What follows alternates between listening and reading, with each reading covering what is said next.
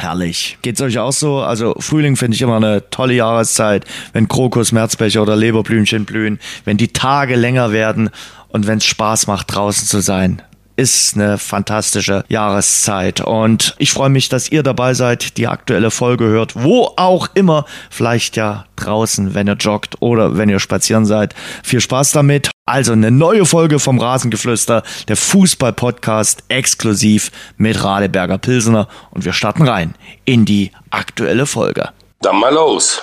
Dann mal los. Dann mal los. Das ist äh, eine Premiere hier in diesem launigen Podcast. Das hatten wir noch nie. Vater mit Sohn. Und äh, heute das erste Mal. Heute also am 21. März. Ich freue mich sehr. Aus der Familie Küpper. Hansi, der für die Kollegen von Sky aktiv ist. Hansi, guten Tag. Ich grüße dich und sein Sohn Cornelius. Ja, viele sagen Corny. Äh, wir werden heute sicherlich dann auch auf Corny zurückkommen, aber er heißt nun mal, äh, Gott gegeben, äh, Cornelius, arbeitet für die Kollegen unter anderem von RTL und Bild. Corny, guten Tag.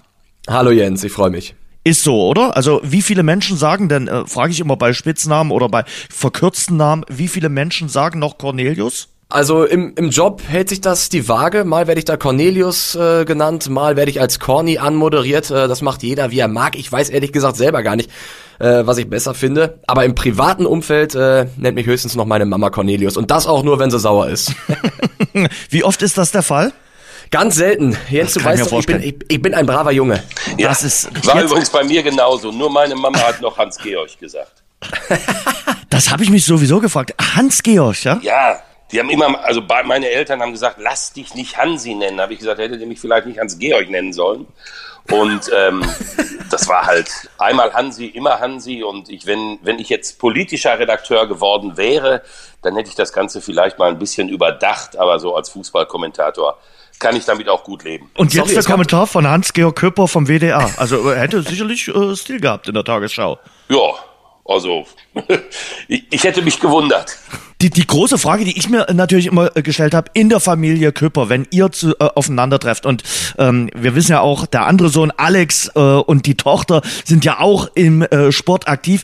Wie oft ist denn das Thema Sport, äh, speziell Fußball, äh, da äh, ja auf der Tagesordnung oder wie schnell kommt ihr auf Fußball und Sport zu sprechen? Boah, also das Thema ist, ähm, ich würde sagen, am Esstisch, wenn wir dann mal alle zusammen am Esstisch sitzen, ähm, Thema Nummer eins in irgendeiner Form. Ob wir dann letztendlich wirklich über den rollenden Ball, äh, über den Spieltag sprechen oder über Dinge, die gerade bei uns in der Branche passieren, ähm, das ist, das ist dann egal, aber äh, irgendwas davon wird immer besprochen. Wobei man schon sagen muss, wenn die Großfamilie unterwegs ist, äh, dann kann der Fußball auch mal ganz schnell die zweite oder die dritte Geige äh, spielen, dann sind die Enkelkinder da, dann sind halt die, die äh, Themen des Alltags äh, schon deutlich schneller mal auf dem Tisch.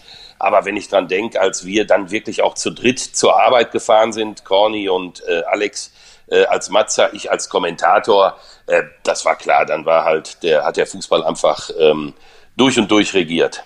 Hansi, du weißt es ja, äh, bei, bei Fußballern ist das ja auch so.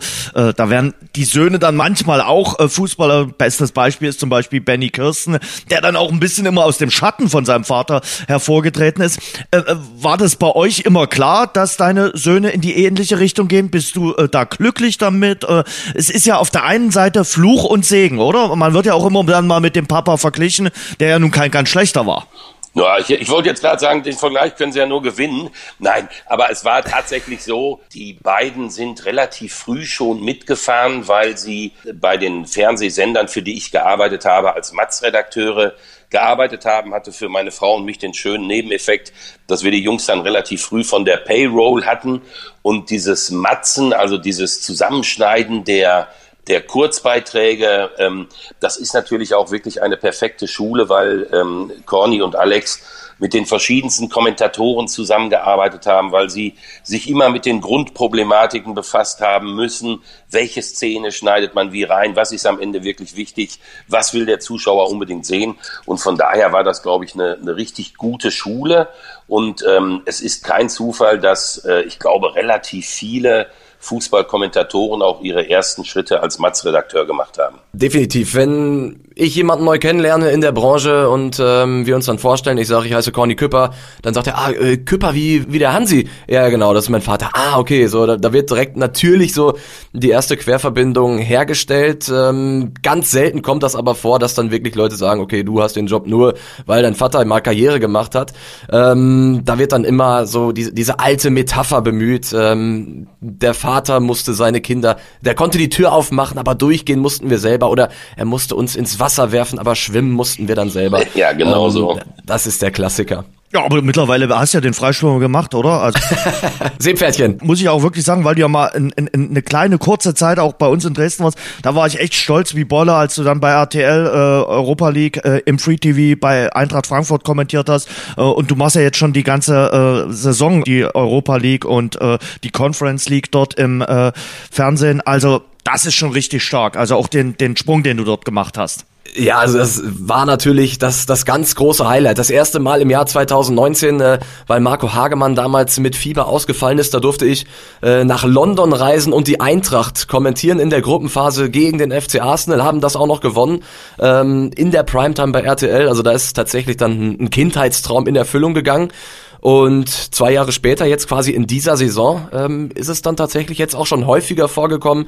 Europa League live bei RTL oder RTL Plus, ähm, ohnehin an der Tagesordnung. Deswegen äh, ganz genau, also den, den Freischwimmer, den, den habe ich inzwischen. So, wir wollen ein bisschen über das aktuelle Fußballgeschehen sprechen, konzentrieren uns heute vor allem auf die äh, erste und die äh, zweite Liga. Ja, fangen wir mal mit Hertha BSC an und äh, dem Magath-Effekt. Äh, Conny, du kommst gerade aus der Hauptstadt, hast am Wochenende dort für die Kollegen von Bild gearbeitet. Merkt man schon äh, was, dass so ein bisschen wieder Frühlingserwachen rund um Hertha BSC zu spüren ist nach dem Sieg gegen Hoffenheim? Ja, also definitiv. Äh, gerade in der Hauptstadt, äh, gerade auch bei Bild, da ist die Hertha natürlich nochmal äh, besonders im Fokus an so einem Wochenende, wo Felix Magath dann sein Comeback in der Bundesliga gibt, auch wenn er dann am Ende äh, gar nicht wirklich am Spielfeldrand stand. Aber dass jetzt quasi da der, der erste Sieg äh, der alten Dame im Jahr 2022 gelungen ist, das hat schon hohe Wellen geschlagen. Hansi, wie siehst denn du das? Äh, die Verpflichtung von äh, Felix Magath. Die einen äh, haben gesagt, ja, gut, guter Move, jemanden Erfahrenes zu holen für den äh, Abstiegskampf äh, in der Bundesliga. Andere haben gesagt, naja, ist das jetzt äh, Christian Groß 2.0, also der Trainer, der bei Schalke 04 alles andere als erfolgreich ja. gewesen ist. Äh, manch einer hat sogar gesagt, äh, haben die bei Hertha BSC den Twitter-Account äh, gehackt äh, und äh, hat irgendeiner äh, da, da was Falsches berichtet mit Magath. Aber es stimmte mit Felix Magath und man muss mal sagen, das erste Spiel, da hat man schon ein bisschen was gespürt, was er in Bewegung gebracht hat. Ja, Jens, das ist natürlich jetzt eine ganz äh, gefährliche gefährliche Frage an mich, weil normalerweise muss ich da jetzt mindestens 15 Euro parat haben fürs Phrasenschwein. Ähm, das ist nun mal so. Also man hat es erlebt bei Groß. Du hast das vielleicht prägnanteste Beispiel äh, gebracht. Es gab auch schon bei Hertha die Rückkehr von Otto Rehagel, war auch nicht ganz so von äh, Erfolg ähm, gesegnet. Äh, letztendlich weiß man, wofür Felix Magath steht. Äh, er ist fast ein Mythos, äh, als er Wolfsburg zum deutschen Meister gemacht hat. Äh, ich weiß noch, äh, in Dortmunder Fankreisen, äh, da wurden die Menschen richtig nervös, als es hieß, Magath geht nach Schalke, so nach dem Motto, uh, jetzt wird der ungeliebte Nachbar doch deutscher Meister. Und äh, es gibt einen, einen, einen Ruf, der eilt ihm halt äh, voraus. Und von daher glaube ich, dass dieses 3 zu 0 gegen Hoffenheim, was ich persönlich für völlig unmöglich gehalten hätte vorher, natürlich schon äh, für eine unfassbare Erleichterung gesorgt hat, weil äh, Freddy Bobic weiß natürlich, wenn dieser Schuss nicht gesessen hätte, wenn das Drama weitergegangen wäre und die Hertha war wirklich schlecht in den Wochen davor, äh, dann hätte man praktisch die letzte Patrone verschossen. Und so war Felix Magath der neue Mann. Und auch wenn er nicht im Stadion war, er hat sich mit einem Sensationssieg eingeführt. Und äh, ich kann mir tatsächlich jetzt auch wieder vorstellen, dass Hertha BSC die Klasse hält. Er war nicht im Stadion, er war im Hotelzimmer, aber er war überall präsent. Ich kann mir auch vorstellen, nach äh, diesem Auftaktsieg äh, unter seiner Regie hat er sich bestimmt erstmal zwei schöne Tässchen Tee gegönnt auf seinem Hotelzimmer. Ähm, Und eine aber, Partie Schach mit dem Computer gespielt. wahrscheinlich, wahrscheinlich. Ähm, aber ähm, man muss ja wirklich sagen, Magath, äh, der, der hat natürlich äh, auch so ein bisschen das, das Rettergehen. Äh, der hat ja auch schon geschafft, äh, Ende der 90er Mannschaften zu retten. Hamburg, Bremen, Frankfurt, äh, Stuttgart, die hat er alle schon gerettet und vor dem Abstieg äh, bewahrt. Das kann er also. Jetzt ist natürlich äh, die Zeit ein bisschen ins Land gegangen. Eins fordert er immer noch ein. Äh, quälen, Also das müssen seine Mannschaft können und äh, Respekt äh, vorm Trainer haben. Und das sind ja nicht unbedingt die schlechtesten Tugenden. Vielleicht brauchen das auch äh, die Spieler ganz einfach, äh, auch die heutige Generation. Wie seht ihr das? Also ich glaube grundsätzlich, ähm, dass für jede Fußballmannschaft gilt, dass zunächst mal die Basics stimmen müssen. Also dieses äh, sich reinhauen, dieses körperlich fit sein und, und, und. Ich bin jetzt nicht unbedingt der Meinung, dass ein Trainer den Spitznamen Quälix trägt, deswegen auch für körperliche Fitness steht. Also da ist ja dann die Trainingslehre ähm, doch ein bisschen vorangeschritten. Aber was Felix Magath halt doch mit großer Regelmäßigkeit in seiner Karriere geschafft hat, ist es, aus den Mannschaften mit das Beste ähm, herauszuholen. Und äh, in dieser Situation, in der sich Hertha BSC befand, mit der Vorgeschichte, mit einem Taifun Korku, der überhaupt nicht mehr funktioniert hat, war das, glaube ich, äh, eine Lösung, für die man sich entscheiden kann. Ich bin mir ziemlich sicher, dass Freddy Bobic sich das lange überlegt hat und dass er auch genau wusste, wenn das schief geht im ersten Spiel gegen Hoffenheim, dann haben wir praktisch keine Argumente mehr. Aber Felix Magath ist halt Felix Magath. Die Erfolge der Vergangenheit sprechen immer noch äh, für sich. Und wenn er die Hertha jetzt am Ende gerettet haben wird, wenn es dazu kommen sollte, dann wäre das äh, wieder einmal eine durchaus bemerkenswerte Leistung von Felix Magath. Und was man bei Hertha BSC auch immer, äh, was man immer den Eindruck hatte, dass das einfach eine Truppe ist, die überhaupt nicht zusammenpasst, wo keiner irgendwie so richtig Bock hat. Und Felix Magath ist halt auch einer, der aus Fußballmannschaften mal wieder eine Einheit formen kann. Auch durch seine Trainingsmethoden, die dann auch mal härter äh, sein können. Ähm, er hat, glaube ich, mal im Interview gesagt, ja, wenn die Mannschaft ähm, ein, ein gemeinsames Feindbild hat und dadurch enger zusammenrückt, dann ist er gerne auch dieses Feindbild. Und das schafft Felix Magath gegen äh, Hoffenheim, ist Hertha jetzt sechs Kilometer mehr gelaufen. Ob das jetzt schon die Handschrift von Felix Magath ist, das weiß man nicht. Was ich aber wirklich beeindruckend fand, äh, habt ihr die Tore gesehen, wie die gefallen sind? Dreimal Freistoß Plattenhardt, dreimal am Ende der Ball drin. Hertha an, in einem Spiel drei Freistoßtore, genauso viele äh, wie an den ersten 26 Spieltagen. Das kann eigentlich kein Zufall sein. Bestätigt mich dann allerdings auch ja in so einer Grundüberzeugung von mir wiederum, dass wir versuchen ja immer den Fußball zu erklären und bis in seine letzte Ecke zu durchleuchten, dass genau dieses Phänomen, nämlich der ruhende Ball, immer noch bei viel zu vielen Mannschaften eine viel zu kleine Rolle spielt, weil das sind nun mal die Situationen, wo dich keiner bedrängen kann. Das sind die Situationen, wo du wirklich sagen kannst, ich denke mir was aus, ich überlege was, ich ähm, spreche mit dem Standardschützen schon mal ab, wo genau das Ding hin muss. Und dann muss der Gegner erstmal reagieren. Keiner kann dir den ruhenden Ball nehmen und ich habe oft den Eindruck, und es gibt ja auch Trainer, die gesagt haben, da interessiere ich mich nicht für. Und ich habe immer den Eindruck, dass das kommt zu kurz. Und wenn Hertha BSC jetzt über den ruhenden Ball zurück in die Erfolgsspur findet, tja, dann zeigt das vielleicht doch einmal mehr, wie wichtig äh, die Standardsituation im Fußball ist. Finde ich auch. Also äh, wir reden so oft über irgendwelchen taktischen Systeme, über abklappende Sechste, äh, aber hängende Neuner und was weiß ich nicht alles. Aber eine Standardsituation, ein simpel getretener Eckball kann so gefährlich werden. Und finde ich eben auch, da wird manchmal viel zu selten Wert drauf gelegt, dass man eine Ecke richtig gut tritt. Da, da hast du manchmal im Spiel neun Eckstöße und alle versanden irgendwie im Nichts. Und ja. äh, du machst aus diesen Situationen einfach zu wenig. Also ich habe gestern ähm, Wolfsburg gemacht in der Zusammenfassung gegen Leverkusen und habe nochmal bei Max Kruse, äh, egal ob er aus dem Halbraum flankt oder ob er den ruhenden Ball hat, festgestellt, bei dem bleibt so gut wie nie der Ball, den er in den 16er schlägt, leicht und locker beim ersten Abwehrspieler hängen. Was man bei anderen, auch bei Ecken, sieben, achtmal hintereinander sieht, wo ich immer sage, das kann doch nicht wahr sein, dass ich mit dem ruhenden Ball nicht über den ersten Abwehrspieler komme. Das erlebt man so oft und dann äh, weiß man auch, weshalb jemand wie Max Kruse, der sich das genau überlegt und durchdenkt und auch die Technik hat, seine Gedanken umzusetzen, weshalb er es immer wieder schafft, mit seinen hohen Bällen ganz präzise ähm, für Gefahr zu sorgen. Wie gesagt, also ein Hoch auf die Standardsituation. Jetzt hat Magath das erste Spiel gewonnen. Jetzt wird schon darüber diskutiert, ob er über den Sommer hinaus bleibt. Ich habe ja weiterhin das Gefühl, dass das nur eine Mission bis zum Sommer ist, aber der ein oder andere Journalist stellt schon mal die Frage, ist denn Magath vielleicht auch ein Trainer mit seinem Assistenten Mark Fotheringham äh, für die kommende Saison? Also ich glaube, dass ähm, gerade Mark Fotheringham, ähm, der wurde medial auch ähm, in den Himmel gelobt, äh, wie er aufgetreten ist, super emotional an der Seitenlinie, äh, stark hat sich geäußert, hat gesagt, dieser Typ ist Wahnsinn.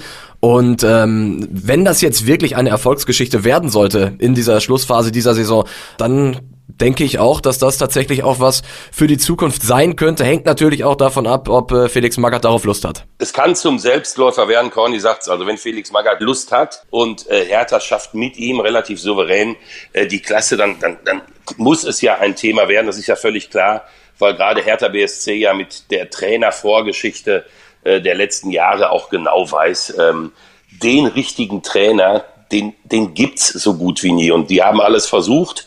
Und wenn jetzt einer funktionieren sollte in einer für den Verein hochbrisanten Situation, die es ja immer noch ist, ja, dann ist es, glaube ich, ein Automatismus, dass zumindest drüber nachgedacht wird, mit ihm und mit der ähm, neuen Kultfigur, das Potenzial ist ja da, Fotheringham zu, zu verlängern. Aber Hertha wäre nicht Hertha, wenn es nicht trotzdem Unruhe gäbe. Äh, Windhorst und Gegenbauer, glaube, die trinken keine Tasse Tee mehr zusammen. Äh, Windhorst, der Investor, hat jetzt nochmal rausgehauen, äh, dass er sich sehr wünscht, dass der Präsident Werner Gegenbauer zurücktritt und äh, dass er nicht mehr länger im Amt bliebe äh, bei Hertha BSC.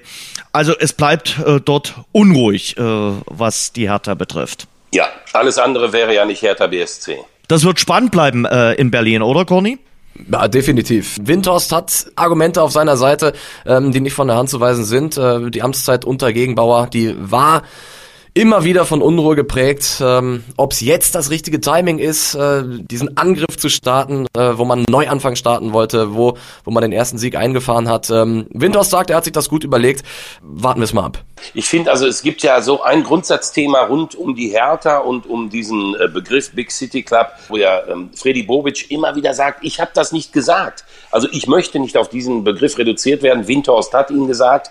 Was für mich natürlich eine spannende Frage bleibt, hier ploppt ja jetzt gerade mal wieder ein Disput auf zwischen einem Verein, ähm, der vielleicht tatsächlich sehr amateurhaft geführt wurde, mit vielen Fehlern in der Vergangenheit, und einem Investor, der natürlich als Investor am Ende Rendite haben möchte. Also viele deutsche Fußballexperten in den Talkshows sprechen ja auch gerne über Investoren so, als würden die dir immer Geld geben, so wie es Abramowitsch getan hat oder so wie es Dietmar äh, Hopp bei, bei der TSG Hoffenheim macht. Zunächst mal. Jetzt inzwischen ist es auch ein anderes Stadium.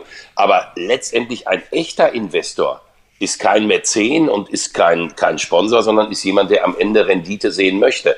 Und da muss natürlich auch Lars Winters sich die Grundsatzfrage stellen, wenn du in einem Fußballland wie Deutschland unterwegs bist, mit Bayern München, Borussia Dortmund, RB Leipzig, mehr oder weniger gesetzt für die Champions League, also für diese so begehrten vier Plätze. Dahinter hast du dann immer noch Wolfsburg, Hoffenheim, Leverkusen, drei Vereine auch mit herausragenden äh, finanziellen Möglichkeiten. Und dann hast du immer noch mal so ambitionierte Vereine wie Gladbach oder Frankfurt. Wo ist jetzt letztendlich die Idee äh, von Windhorst? Will er die Hertha zur festen Nummer drei bis fünf im deutschen Fußball machen? Weil letztendlich, das ist ja völlig klar, kommst du nur wirklich ganz oben rein, wenn du über Jahre es schaffst, Champions League zu spielen und diese unfassbaren Summen abzugreifen, über die sich die Bayern, die Dortmunder und die Leipziger ja jedes Jahr freuen dürfen. Und deswegen würde mich schon mal interessieren, dass Windhorst mal definiert, wo er die Hertha, wenn sie tatsächlich mal perfekt aufgestellt sein sollte im Management, wo er sie genau sieht, weil ich sehe diese in Anführungszeichen Geschäftsidee bei Hertha BSC da noch nicht. Ich glaube schon, dass er sie äh, äh, irgendwann mal unter den Top 4 gesehen hat, als er angetreten ist in Berlin.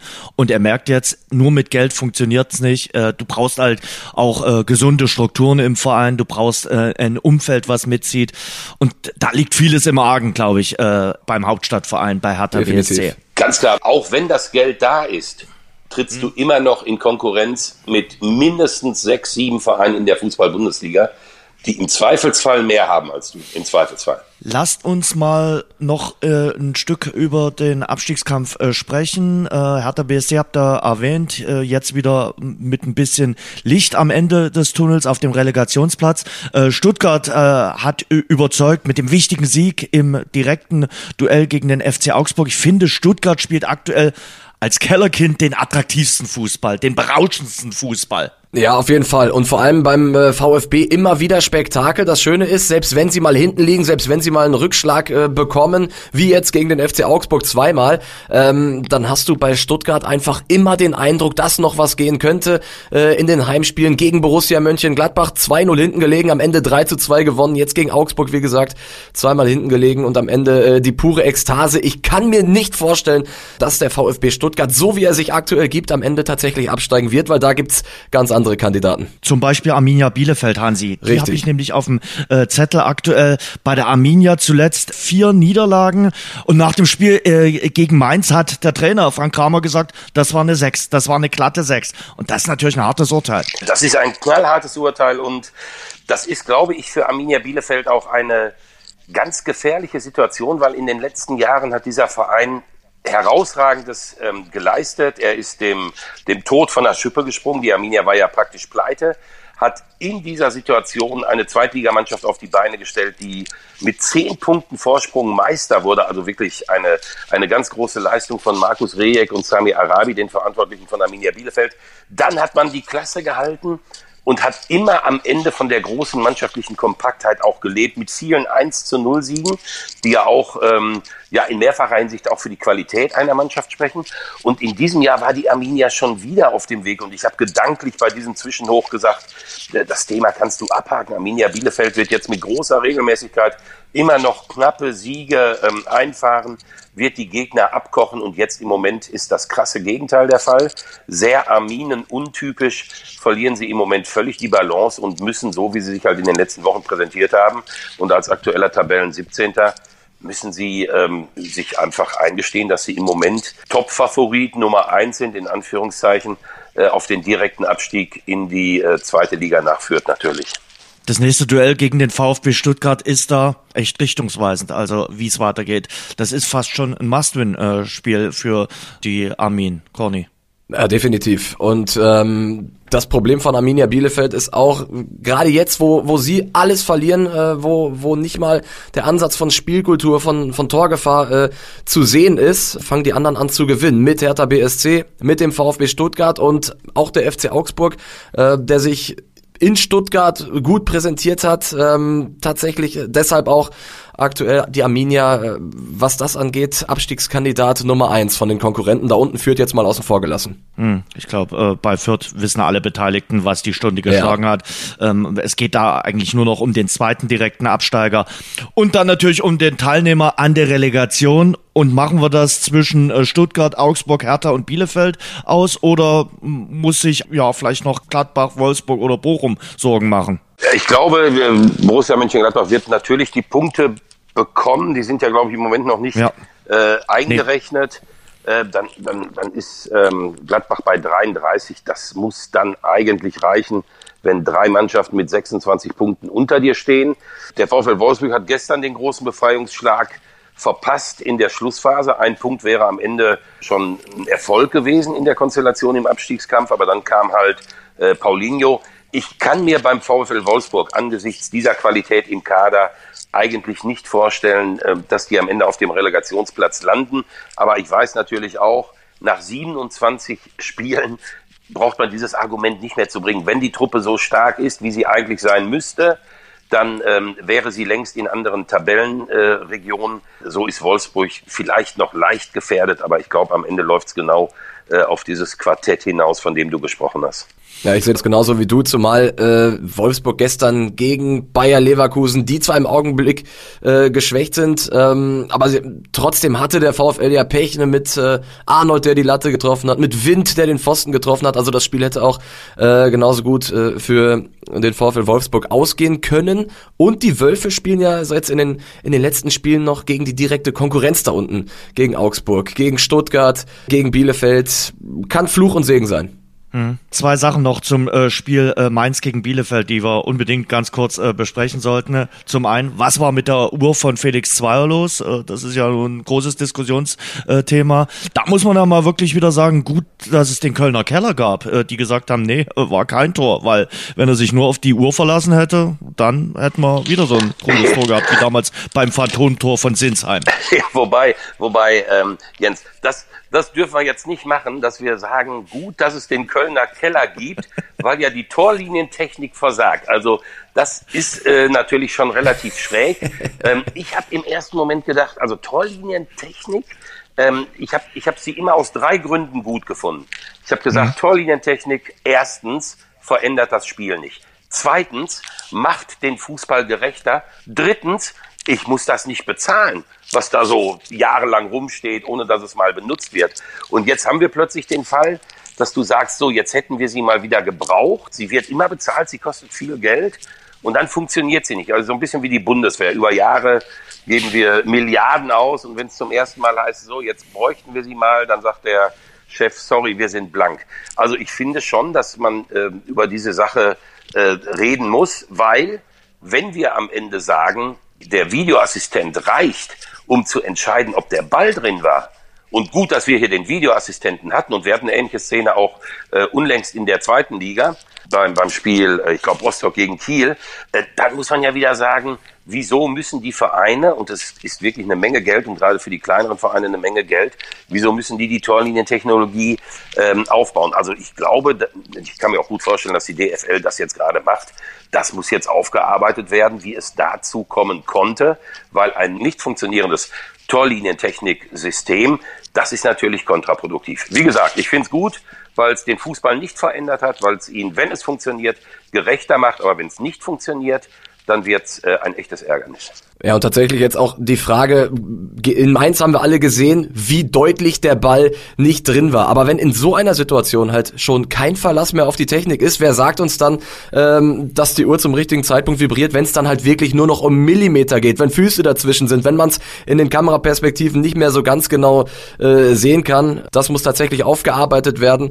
Die Szene in Mainz auf jeden Fall unfassbar kurios. Der Blick von Jakate, als Zweier ihm erklärt hat, äh, die Uhr hat leider äh, aus falschen Gründen Sekunden vibriert, ich habe einen Wackelkontakt oder was auch immer, der Blick, der ist Gold wert. Der ist wirklich Gold wert, ja. Das ist, das könnte schon fast ein Meme wieder werden. Äh, ja, also, es war wirklich äh, sehr, sehr schön. Ähm, aber Mainz hat es ja trotzdem äh, gewuppt, äh, noch klar gewuppt und das vor allem dank der Elfmeterstärke. Das ist schon Wahnsinn, oder? Der FSV Mainz hat im April 2013 beim damaligen 1 zu 2 gegen Nürnberg zuletzt einen Bundesliga-Elfmeter verschossen. In 16 Erstligajahren nur sechsmal vom Punkt versagt. Äh, ich habe äh, die Statistik. 59 Elfmeter haben sie verwandelt von 65 Strafstößen in der Bundesliga. Keiner ist besser vom Punkt als der FSV Mainz. Ja, und vor allem diese unfassbare Serie. Also ich freue mich schon deswegen über die Serie, weil ich bei der Gelegenheit jetzt gelernt habe, dass Raphael Schäfer, der ehemalige Torwart des 1. FC Nürnberg, inzwischen bei den Grünen eingetreten ist. Ich denke, was wollen Sie mir erzählen? Und dann habe ich halt festgestellt, er war der Letzte, der das Unmögliche geschafft hat, nämlich einen Elfmeter von Mainz 05 nicht reinzubekommen. Und ähm, da wären jetzt mal die Stochastika, ähm, also die Wahrscheinlichkeitsrechner, die wären mal gefordert. Das muss ja möglich sein. Wir wissen, dass ein Elfmeter eine ziemlich genaue Trefferwahrscheinlichkeit von 75 Prozent hat und dann 36 Elfmeter hintereinander reinzumachen. Ähm, ich möchte wirklich mal wissen, was das für eine Wahrscheinlichkeit ist. Also ich glaube, du bist dann irgendwann im Bereich, äh, das schaffst du nur in einem von, von, von 100 Fällen und ja, meins zeigt's im Moment. Und äh, ich bin mal gespannt. Äh, glaube, ab jetzt wird jeder Elfmeter für Mainz 05 nochmal eine zusätzliche Geschichte schreiben. Wie lange geht dieser Rekord? War ja bei Max Kruse als Einzeltäter ähnlich, der ja dann mhm. den alleinigen Rekord hätte bekommen können und genau dann verschießt, um das Ding im Nachschuss reinzumachen. Und obwohl der Ball im Netz war, war er ja richtig sauer, weil er eben den Rekord nicht alleine bekommen hatte die Elfmetergeschichten der Fußball-Bundesliga oft herrlich. Aber das fand ich auch noch äh, so bemerkenswert an dieser Serie. Es ist eben nicht ein Schütze wie Max Kruse oder Robert Lewandowski, der auch gefühlt jeden Elfmeter reinmacht. Ich glaube, in Berlin hat er mal einen verschossen. Ansonsten auch eine herausragende Quote. In Mainz sind es immer andere. Die haben jetzt in der, in der zweiten Halbzeit drei Elfmeter, drei verschiedene Schützen. Dreimal war der Ball drin. Ein Novum in der Bundesliga. Und äh, der FSV Mainz äh, mit äh, Platz 10 äh, und 37 Punkten, ja, so ganz, ganz leichte, aber das sind eher nur ganz leichte Hoffnungen, vielleicht noch mit Blick aufs internationale Geschäft. Ganz oben können wir die, die Meisterjagd jetzt wieder beenden, nach äh, Mittwoch, nach dem Sieg von Borussia Dortmund, eben beim FSV Mainz, diesem 1 zu 0, hat der ein oder andere gesagt, ja, es sind jetzt nur vier Punkte, vielleicht geht da noch was, vielleicht kriegen wir noch zumindest die kleine Schwester von dem Meisterkampf. Ist das jetzt nach dem Unentschieden von äh, Dortmund Dortmund in Köln und dem klaren Sieg der Bayern gegen Union Berlin wieder ad acta gelegt? Also ich glaube, wenn man sich da die Gesichter der Spieler von Borussia Dortmund nach Abpfiff in Köln mal genauer angeguckt hat, Haaland, wie der auf der Bank saß, absolut leerer Blick, Malen, komplett enttäuscht, genauso wie, wie Wolf und Reiner.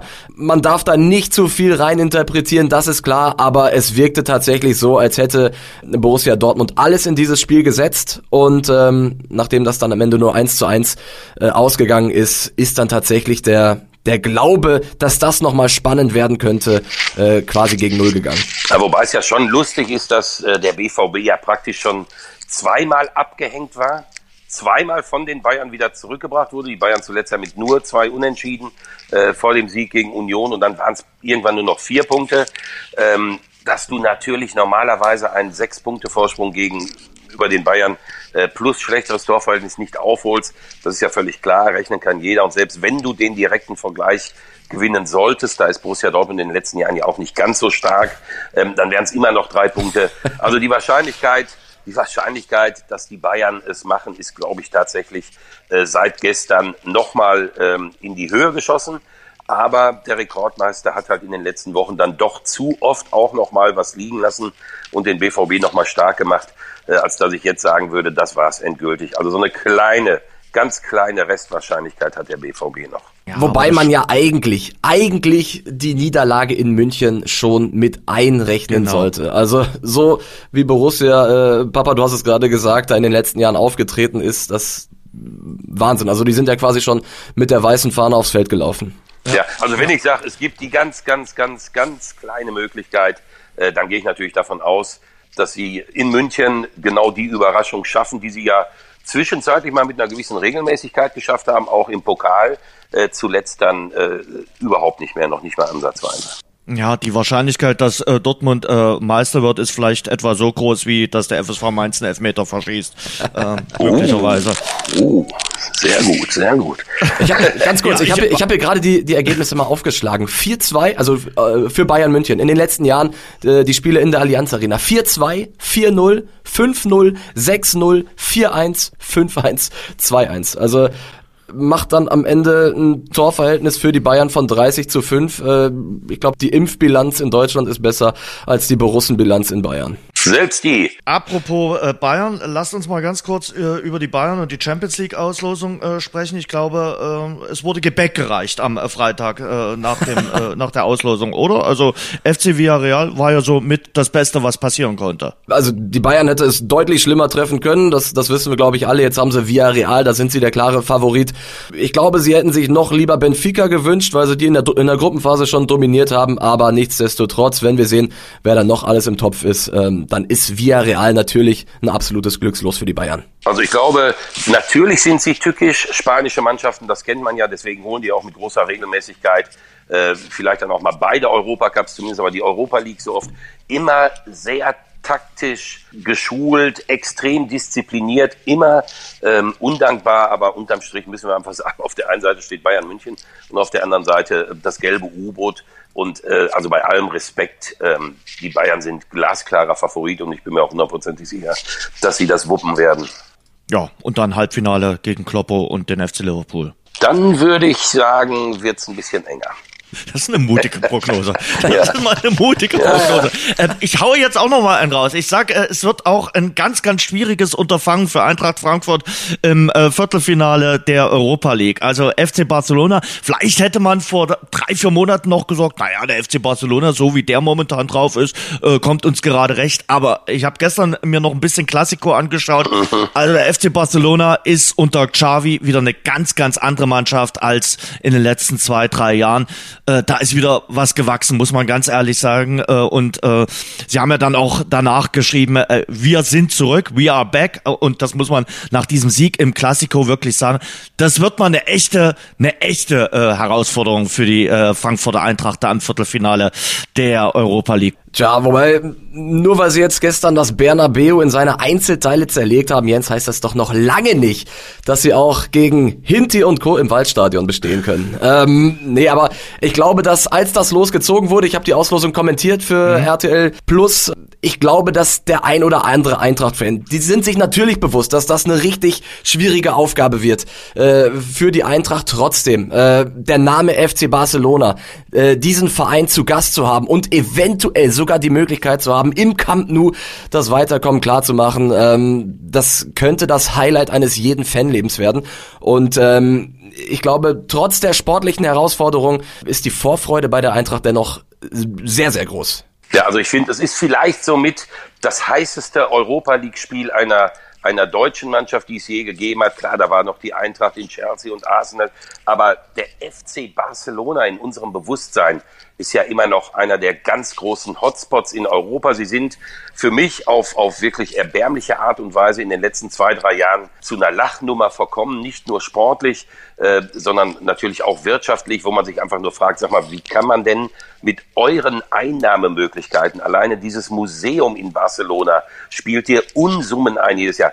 Wie kann man denn praktisch pleite sein? Wie wahnsinnig müsst ihr in den letzten Jahren wirtschaftlich gehandelt haben? Die Verträge von Messi wurden publik. Also wie man mit einem gewissen Größenwahn, mit einer ja, gewissen äh, Nichtachtung vor dem Geld ein Verein mit diesem Namen und mit dieser Geschichte so reinreiten kann wie den FC Barcelona, hat sich mir nicht erschlossen. Aber als ich gestern, und da ging es mir genau wie dir, Jens, dieses Spiel und dieses Ergebnis und diese Aussage, we are back, ähm, gesehen habt, habe ich gedacht, verdammt, das ging jetzt relativ schnell, weil der Stolz ist ein bisschen zurückgekommen zum FC Barcelona und deswegen glaube ich auch, dass das ähm, für die Eintracht sportlich dann doch deutlich schwieriger wird, als ich es noch bei der Auslosung gedacht habe.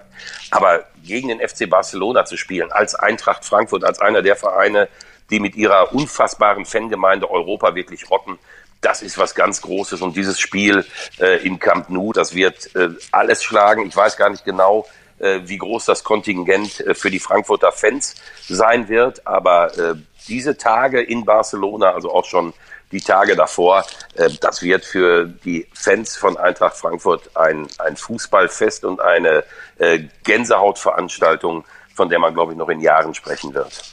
Ich kann mir fest vorstellen, dass sich eine größere Reiseabordnung aus Frankfurt und Umgebung auf den Weg nach äh, Barcelona machen wird. Also ich glaube, das wären ja, mehrere Zehntausend sein. Äh, die, Eintracht, das, äh, ja, ja, die Eintracht war mit 12.000 damals 2013 in ähm, in Bordeaux, also diese, ja. diese Karawane in Orange damals in den Südwesten Frankreichs ist hinterher von der UEFA im Finalheft gefeiert worden als eins der ganz großen ähm, Highlight-Events dieser Saison damals. Ich bin mir auch sicher, dass ähnlich wie damals die Kölner in London bei Arsenal dass unheimlich viele Eintracht-Fans mitfahren werden äh, ohne Ticket. Und ich bin mir jetzt gar nicht ganz sicher, Gästefans-Kontingent Europa League, Corny, ist das 5% oder 10%? Bin ich gerade auch überfragt, also, wobei äh, Eintracht Frankfurt hat ja beispielsweise auch schon im San Siro damals, ich glaube, da waren sie mit 15.000 im Oberrang, scheint dann, scheint dann entweder bei 10% zu liegen oder äh, der ein oder andere Eintracht-Fan kennt Mittel und Wege, dennoch irgendwie ins Stadion zu kommen. Soll's ja geben. Äh, lass uns, bevor wir Fan-Thema will ich auch gleich nochmal ansprechen, äh, noch ganz kurz ein Wort zu äh, RB Leipzig äh, verlieren. Die spielen jetzt gegen den äh, Leverkusen-Bezwinger Atalanta Bergamo. Äh, Conny, du hast äh, Bergamo gegen Leverkusen letzten Donnerstag kommentiert. Ja. Ach, die Italiener, das ist schon ein, ein hartes Brot und äh, vor allen Dingen sind die wieder ihre, ihres Rufes, wieder ihres italienischen Rufes offensiv auch brutal stark. Ja, das haben sie zumindest im Hinspiel gezeigt. Also mhm. das Hinspiel äh, ist ja 3 zu 2 für Atalanta ausgegangen. Es hätte deutlich höher ausgehen müssen eigentlich. Äh, Musa Diaby hat äh, die Werkself dann noch im Leben, äh, im Leben gehalten mit diesem 2 zu 3 äh, Anschlusstreffer. Im Rückspiel war ich dann relativ enttäuscht von Atalanta, muss ich sagen. Da ging auf dem Weg nach vorne fast gar nichts. Klar, sie mussten nicht kommen. Sie wussten, dass Leverkusen dieses eine Tor braucht. Aber sie haben halt hinten auch Chancen zugelassen. Also Diaby, der hätte zweimal mal Minimum das 1 zu 0 erzielen müssen, hatte eine äh, wirklich eine tausendprozentige Chance liegen lassen. Also äh, Bergamo hat mich nicht überzeugt und so wie RB Leipzig aktuell unter Domenico Tedesco auftritt, äh, sehe ich sie in diesem Duell als Favorit, zumal äh, Atalanta gerade auch in der heimischen Liga, jetzt am Wochenende haben sie gewonnen, aber ansonsten haben die da jetzt, glaube ich, aus den letzten neun Spielen nur zwei Siege. Also die sind aktuell nicht in Topform. Ein guter Zeitpunkt, um auf die zu treffen. Und Domenico Tedesco hat ja schon gesagt, er freut sich natürlich auf dieses Duell gegen den italienischen Verein als Italiener. Ganz klar für ihn ein besonderes Spiel. Die Stadien waren endlich mal wieder äh, voll, äh, zum, zumindest ein Teil der Stadien in äh, Deutschland. Nach äh, zwei Jahren äh, Corona hat es das endlich mal wieder gegeben das war schon, äh, muss ich mal sagen, was Besonderes. Ich habe es äh, die Woche zuvor hier in Dresden erlebt mit den 16.000 gegen St. Pauli. Das sind dann wieder ganz andere Fußballspiele oder wie geht's euch? Ja, also die zwei Jahre haben schon, das muss man sagen, wehgetan. Ähm, ich weiß noch, wie ich mich gefreut habe, als irgendwann so die ersten 500 zurück durften, weil man zumindest wieder irgendwas auf den Rängen hörte und weil es wieder so etwas gab wie eine Interaktion zwischen Rasen und Rängen. So, und jetzt war also das Wochenende, an dem es dann wieder richtig ähm, rund ging. Schalke 56.000, überragend. Ich habe äh, die Fortuna gegen den HSV kommentiert mit einem großartigen Gästeblock, äh, viereinhalbtausend Hamburger da, die Fortun-Fans haben alles gegeben. Ähm, überhaupt keine Frage, das ist die Faszination Fußball, die wir an diesem Sport so lieben. Und wenn wir in den nächsten Tagen und Wochen halt ähm, die Bestätigung bekommen, ja, das ist jetzt äh, kein Infektions-Hotspot gewesen und wir bleiben dabei, dann ähm, ja, ist es zumindest für den Fußball eine sehr gute Nachricht. Ja, überragend. Also äh, Mike Büskens, glaube ich, nach, nach dem Schalke-Spiel das erste Mal, dass die Ultras wieder, wieder da waren, der hatte Tränen in den Augen, hat gesagt, das ist Schalke 04, aber auch in der Bundesliga, wenn man äh, das, das Topspiel gesehen hat, Dortmund gegen Köln, ausverkauftes Haus, äh, es ging nur rund auf den Rängen. Das hat richtig Spaß gemacht mal wieder und ähm, das macht tatsächlich große Vorfreude auf die finale Phase dieser Saison. Würde ich gerne mhm. noch ein Phänomen, was mir auch, weil, weil Cornys auch gerade sagt, äh, so aufgefallen ist, würde ich mal gerne nennen. Wir wissen ja noch, dass wir vor gut zehn Jahren diese unsägliche Sicherheitsdebatte in Deutschland hatten, wo wirklich jede Pyrofackel zur Superkatastrophe und zum Anschlag auf unsere freiheitlich-demokratische Rechtsordnung erklärt wurde, äh, wo Fanfeiern im Stadion zum Bürgerkrieg uminterpretiert wurden, äh, wo Gewerkschaftsvertreter der Polizei äh, nach einem Platzsturm im Olympiastadion, Klammer auf, reines Sitzplatzstadion, äh, die Abschaffung der Stehplätze gefordert haben.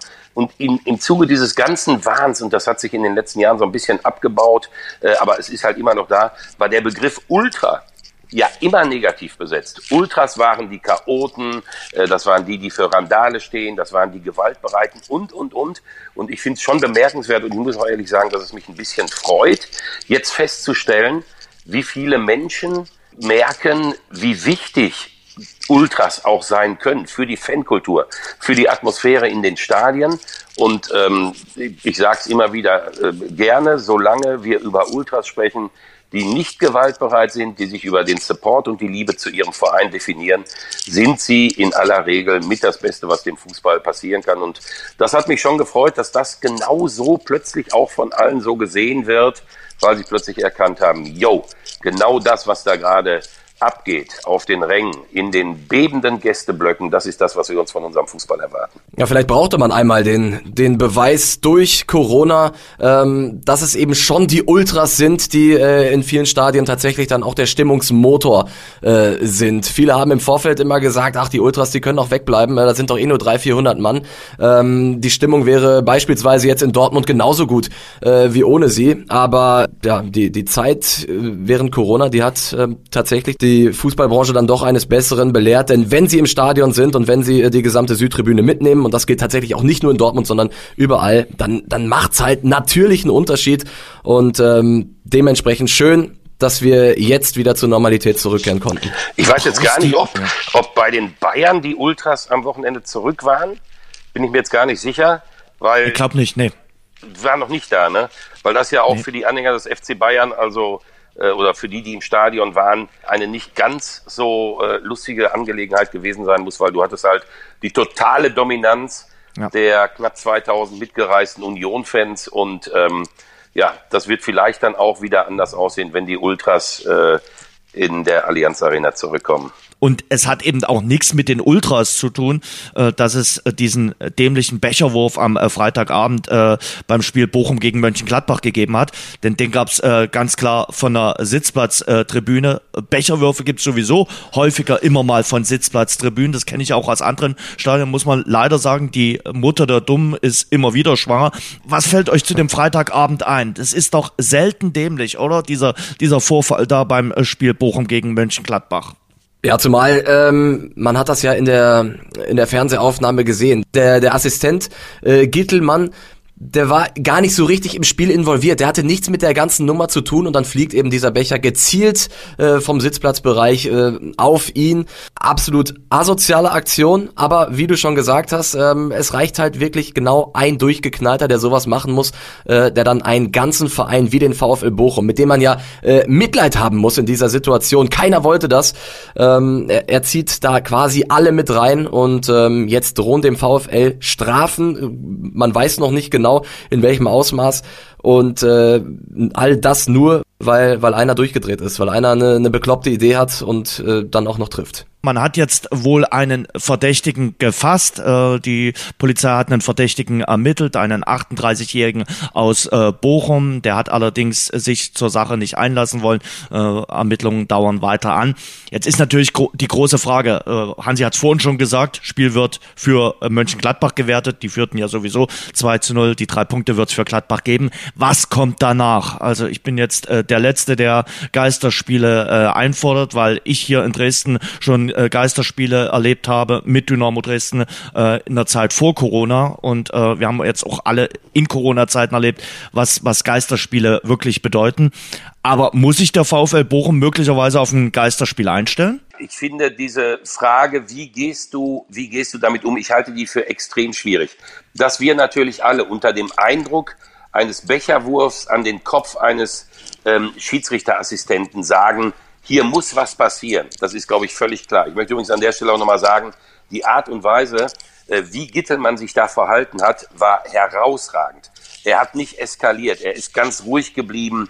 Ähm, das war wirklich eine, Körpersprache, wo ich den Hut vorziehen muss, weil ich weiß nicht, ob ich in einer solchen Situation, wenn jemand mir einen Bierbecher an den Kopf wirft, nur ansatzweise so besonnen hätte bleiben können wie er. Also ganz großes Kompliment. Auf der anderen Seite habe ich ein Riesenproblem mit jeglicher Form von Kollektivstrafe. Ich glaube auch, Kollektivstrafen sind immer ein, eine gewisse, ein Ausdruck von Hilflosigkeit, weil eins steht ja fest, wenn ein Fußballverein wie der VfL Bochum und jeder andere Verein kann hier auch genannt werden. Ich war im Stadion bei Rot-Weiß Essen beim Böllerwurf äh, gegen Preußen Münster. Wenn ein Verein über Jahre alles tut, um das zu vermeiden, wenn er an seine Fans appelliert, wenn er Vorsorge trifft, wenn er im Stadion kontrolliert, dann muss er irgendwann feststellen, es gibt Dinge, auf die hast du keinen Einfluss, wenn ein einziger sich vorgenommen hat, zu werfen oder einen Böller in den Innenraum zu schicken. Und ähm, ich halte es nach wie vor für problematisch, wenn 20.000 anständige Fußballfans, die nie einen Bierbecher werfen würden, äh, Richtung Schiedsrichterassistent, äh, mit Geisterspielen bestraft werden. Ich halte es für problematisch, wenn ein Verein unter der Voraussetzung, dass er alles getan hat, auch in der Prävention, um das zu verhindern, äh, bestraft wird für etwas, was er nicht gemacht hat. Kollektivstrafen widersprechen, wenn wir es genau nehmen, unserer Grundüberzeugung von Rechtsstaatlichkeit. Du kannst nicht für etwas bestraft werden, was ein anderer gemacht hat. Und ähm, deswegen halte ich diese Kollektivstrafe, egal wie sie aussieht, nach wie vor für problematisch, dass denjenigen, der das gemacht hat, die ganze Wucht und die Härte des Gesetzes treffen muss. Überhaupt keine Frage, dass nach wie vor alles getan werden muss, damit sowas nicht passiert. Überhaupt keine Frage, dass wir alles tun müssen, um unsere Schiedsrichter, die unser Spiel möglich machen, in jeder Hinsicht zu, zu schützen und dass wir mit ihnen, finde ich, auch in der öffentlichen Auseinandersetzung ganz anders ausgehen müssen. Das alles ist unbestritten. Ich sage nur, Kollektivstrafen können in dieser Gesellschaft offensichtlich nur beim Fußball angedacht werden, wenn irgendjemand auf die Idee käme, äh, ganze Klassen auszuschließen von irgendwelchen Klassenfahrten, weil jemand was gemacht hat, Kneipen zu schließen, weil einer rassistisch ausfällig wurde, äh, Busse stehen zu lassen, weil in einem Bus äh, jemand gegen Ausländer gepöbelt hat oder, oder, oder. Da würde kein Mensch auch nur ansatzweise Verständnis für haben. Es gäbe einen Aufschrei der Empörung. diese Kollektivstrafe ist merkwürdigerweise ein Phänomen, das immer und immer wieder nur im Fußball, dann aber merkwürdigerweise von der breiten Öffentlichkeit gefordert wird. Jetzt bin ich fertig. Conny, willst du noch was ergänzen? Nee, alles gesagt. Ich sag mal so, äh, der, der VfL Bochum äh, scheint aber trotzdem ein Problem gehabt zu haben mit diesen Becherwerfern, oder? Er hat ja vor diesem Spiel auch nochmal eine Kampagne gemacht, dass man das bitte äh, zu bleiben lassen habe. Also äh, das scheint nicht das erste Mal gewesen mit zu sein. Lucia, wobei, ja. wobei Ja. man muss ja auch sagen, das hat der VfL Bochum auch nicht exklusiv. Es gibt eben doch ein paar Fußballfans, die immer mal wieder irgendwas werfen müssen. Genau, und vor allem äh, Becherwürfe erleben wir Woche für Woche. Jetzt hat's den VfL Bochum erwischt, weil äh, der Typ, der wirft, auch noch äh, sein Ziel trifft. Ich erinnere aber auch an den Torjubel von äh, Borussia Dortmund in Leverkusen. Äh, da haben die, da haben die Spieler vor der vor der Heimkurve gejubelt. Da sind die Becher geflogen. Bellingham hat einen aufgefangen äh, und getrunken. Da da war das noch lustig, äh, beziehungsweise hat man das da nicht als so dramatisch empfunden. Ich weiß jetzt nicht, welche Konsistenz die Becher hatten, äh, ob das Hartschale ist, ob das weich ist. Auch das ist ja nochmal tatsächlich ein Unterschied. Äh, aber Fakt ist, jetzt hat's den VfL Bochum getroffen. Es kann aber Woche für Woche jeden Verein treffen, weil eben, wie gesagt, bei äh, mehreren tausend Zuschauern einer reicht, der durchknallt. Und wir müssen ja auch eins sagen, ähm, es, hat, es hat die Kollektivstrafen auch gegeben in der Vergangenheit, Stichwort Borussia Dortmund gegen RB Leipzig wegen der Vorfälle vor dem Spiel, äh, vor der roten Erde. Also die Aussage, wenn wir Geisterspiele machen, wenn wir das bestrafen, dann werden es die Chaoten irgendwann lernen. Die scheint ja schon mal nicht zu stimmen. Wir werden uns immer und immer wieder mit einem ganz einfachen Phänomen abfinden müssen, das für unsere gesamte Gesellschaft gilt. In einer freiheitlichen Gesellschaft reicht ein einziger, der nicht nach den Regeln spielt, reicht einer, der zu Gewalt bereit ist, um eben diese Gewalt äh, reinzutragen. Das, das, das haben wir äh, auf den öffentlichen Plätzen unseres Landes. Wir haben es, wie gesagt, in den Kneipen, in den Schulen und, und, und, und, und. Und wir werden es nie schaffen, egal was wir machen, diese Gewalt zu beenden und sie aus unserer Gesellschaft rauszukriegen. Da würde jeder Polizeipräsident sich, sich feiern, wenn er das könnte. Wir werden es auch beim Fußball nicht schaffen. Obwohl wir müssen ja eins auch sagen, wir inzwischen im Fußball Verhältnisse haben, die gegenüber den 70er, 80er, 90er Jahren fast paradiesisch sind. Also wer damals den Fußball erlebt hat, der weiß, dass es auch ganz anders geht. Deswegen müssen wir natürlich immer, was so einen Einzelfall angeht, es aufarbeiten bis zum geht nicht mehr. Wie gesagt, da gibt es auch keine Kompromisse und da gibt es auch ähm, keine Toleranz. Aber es ist ein Trugschluss zu glauben, dass wir es irgendwann schaffen, dass wenn 80.000 Menschen in ein Stadion gehen, dass wir nirgendwo mehr fliegende Becher haben werden, keine Beleidigungen mehr hören werden und keine einzige Schlägerei im Stadion. Das ist genauso illusorisch, wie das zu erwarten äh, von den öffentlichen Räumen unserer Gesellschaft, in der die Gewalt ja auch durchaus zu Hause ist. Und ich würde ganz gern noch einen äh, anderen Aspekt mit reinbringen in die Nummer. Und zwar, wenn, wenn es jetzt wirklich ein Geisterspiel zur Folge haben sollte, wie viel Macht gibt man denn einzelnen Menschen? Also, wenn man das jetzt mal durchspielt, ist, ist gaga, aber kann passieren, dann äh, nimmt sich demnächst ein, ein Stuttgart-Fan oder ein Bielefeld-Fan oder was auch immer, zieht sich das Trikot von der anderen Mannschaft an, äh, wirft einen Becher auf einen, auf einen Ersatzspieler und äh, der Verein hat im Abstiegskampf demnächst ein Geisterspiel. Also auch das ist dann eine weitere negative Begleiterscheinung von Kollektivstrafen, ähm, dass man eben Einzelpersonen tatsächlich ganz viel Macht äh, im Bundesliga-Business Ja, oder denk, denken wir an das, an das Spiel in Duisburg, ich glaube gegen Osnabrück, als ähm, das Spiel am Ende abgebrochen wurde, wegen eines, ich glaube inzwischen kann man sagen, vermeintlichen rassistischen Vorfalls. Ähm, der Spieler, der sich beleidigt fühlte, war offensichtlich gar nicht der, der tatsächlich beleidigt wurde. Das war nämlich ein Weißer bei der Ausführung ähm, des Eckballs. Das Spiel ist abgebrochen worden. Für diese Entscheidung gab es viel Beifall. Ich habe das mit großer Skepsis gesehen, weil ich natürlich gesagt habe, wollen wir das? Wollen wir, dass die Rassisten, die ihren Dreck absondern im Stadion, jetzt für uns entscheiden, wann wir Fußball spielen und wann nicht? Wollen wir unsere öffentlichen Räume schließen, weil die Rassisten laut werden und plötzlich stehen die da und sagen, ist das geil? Ich kann den Fußball lahmlegen. Wenn ich Menschen bepöbel, wenn ich Menschen rassistisch attackiere, dann wird der Fußball plötzlich lahmgelegt. Ist doch überragend. Ich finde, wir müssen mit Rassismus genau anders äh, umgehen. Ich weiß noch damals ähm, in den 90er Jahren nach den, nach den schlimmen Attentaten in Solingen, äh, gab es im Westfalenstadion eine, eine schwarze Sängerin, die hat ein Klavier vor die Südtribüne geschoben bekommen, da hat ein paar Lieder gespielt. und, und 40.000 haben geschrien, wir wollen keine Nazischweine. Also das ist eigentlich mehr mein Idealbild, wie man damit umgeht, als dass man sagt, Moment, da hat einer von 20.000 was geschrien, dass man sich den packt, das ist ja sowieso unstrittig. Dass der nicht mehr ins Stadion kommt, ist ja sowieso unstrittig. Aber der darf doch nicht dafür sorgen, dass unsere Gesellschaft mit den Regeln, nach denen unsere Gesellschaft leben möchte, außer Kraft gesetzt werden. Und jetzt ein kurzes Beispiel noch, das ist mir damals auch so in Erinnerung geblieben. Es gab in Hamburg gab es eine Gedenkminute äh, für den äh, großartigen Hermann Reger, den, äh, den äh, Physiotherapeuten, Kultfigur beim HSV. Und diese Gedenkminute war unglaublich. Man konnte sich nicht vorstellen, wie still 50.000 Menschen äh, sein können, weil sie alle an diese großartige HSV-Legende in dem Moment gedacht haben. Und dann hat ein einziger, ein Dortmunder, hat in diese Stille reingeschrien, Sieg heil. Und dieses Sieg heil von einem einzigen Idioten unter 50.000 wird natürlich unheimlich laut, weil die anderen 49.999 so still waren aus Pietät ähm, vor der HSV-Legende. Und dann hat es kurz danach auch geheißen, das wird aufgearbeitet, da droht dem BVB alles Mögliche. Und da habe ich mich auch gefragt, was willst du denn machen, wenn ein Rassist, ein Idiot, ein Chaot unter 50.000 steht? Der darf doch nicht zum Maßstab der Maßnahmen gemacht werden. Dass wir alles tun, um es zu verhindern, überhaupt keine Frage. Aber 49.999 Menschen, die mit größtem Anstand etwas begleitet haben, nicht zum Maßstab zu machen und diesen einen Spinner zum Maßstab zu machen, ist eine gefährliche Grundhaltung, auch wenn natürlich diejenigen, die das dann so entscheiden, es gut meinen, aber ich glaube, sie machen es nicht gut. Lasst uns in die zweite äh, Bundesliga äh, gehen und uns wieder um das äh, Sportliche kümmern. Jetzt hoffe ich mal auf eine kleine Kontroverse zwischen Vater und Sohn. Nennt mir mal die drei Kandidaten für den Aufstieg in der zweiten Bundesliga. Corny, wir fangen bei dir an. Direkter Aufsteiger, Relegationsteilnehmer.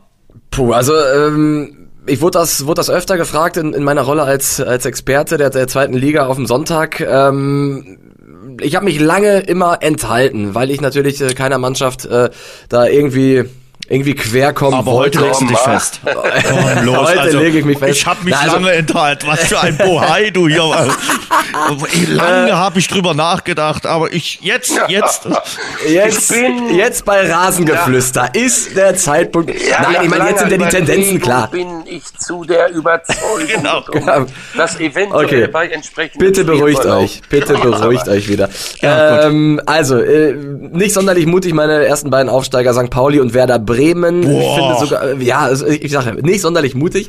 Werder Bremen aber äh, noch deutlich favorisierter, weil sie okay. seitdem Ole Werner da ist, ähm, einfach viel mehr äh, Kontinuität im Erfolg haben, äh, weil das eine Mannschaft ist, die auch als Mannschaft funktioniert. Man hat das jetzt gesehen äh, beim 1 zu 0 gegen den direkten Konkurrenten, gegen Darmstadt, als Füllkrug das Tor gemacht hat und gejubelt hat wie Duxch oder, mhm. oder Duxchi, wie er ihn genannt hat, äh, weil der äh, wegen Corona nicht dabei sein konnte. Das ist eine Fußballmannschaft, Mannschaft, äh, die haben, ich finde, die beste Qualität im Kader und ich rechne Werder Bremen die größten Aufstiegschancen zu. St. Pauli hat sich wieder gefangen, ähm, hatten ja eine schwere Phase, ich glaube zwischenzeitlich mal fünf Spiele nicht gewonnen, ähm, aber auch da haben sie sich rausgekämpft, jetzt grüßen sie wieder von oben, dementsprechend äh, glaube ich auch, dass St. Pauli es machen wird und dann ist die große Frage, wer geht in die Relegation?